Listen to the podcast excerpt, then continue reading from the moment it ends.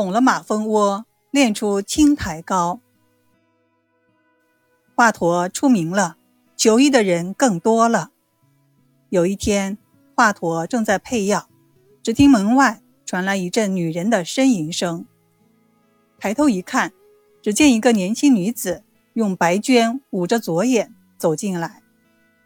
华佗急忙放下腰碾子，迎上前去问道：“这位大姐得了什么病？”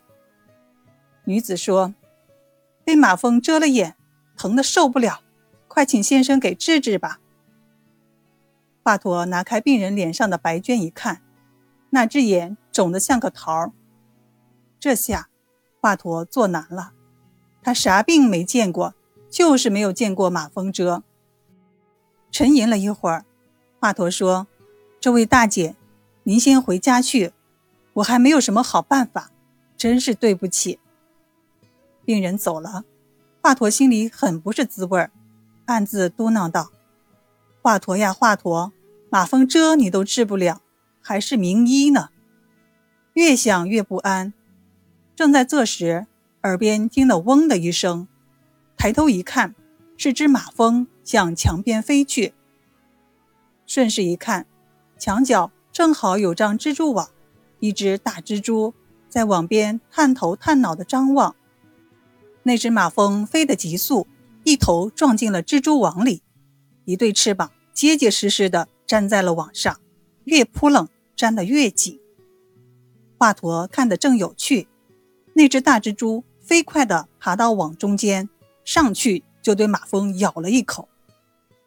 马蜂和蜘蛛搏斗，片刻功夫，一钩子刺中了蜘蛛的肚子，蜘蛛一个筋斗从网上掉了下来，躺在地上挣扎。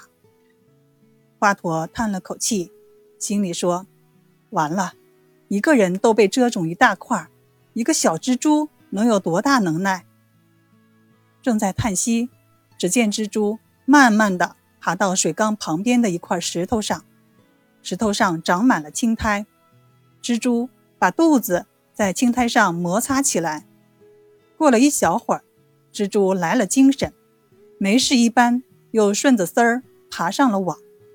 华佗暗暗惊奇。这一回，马蜂肚子里的毒水放尽了，蜘蛛扑上去，趴在马蜂身上，大吃大嚼了一顿。华佗心里一动，用药刀铲了一块青苔，用手一摸，凉丝丝的。光是凉也不行呀，他到底能不能治蜂毒呢？非得试试不行呀！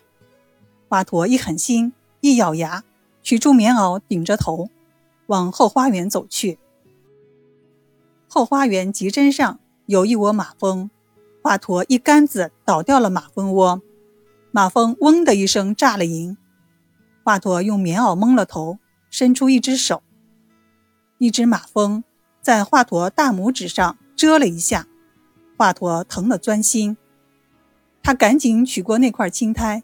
把大拇指放在青苔上磨起来，刚磨了几下，就觉得火辣辣疼的手指透进一点凉气，又磨了几下，觉得生出一股热气，再磨几下，你说稀奇不稀奇？不疼了。华佗心里别提多高兴了，原来青苔能解风毒。又一想，要是平时出门看病，总不能带着青苔呀。用青苔熬成膏行不行呢？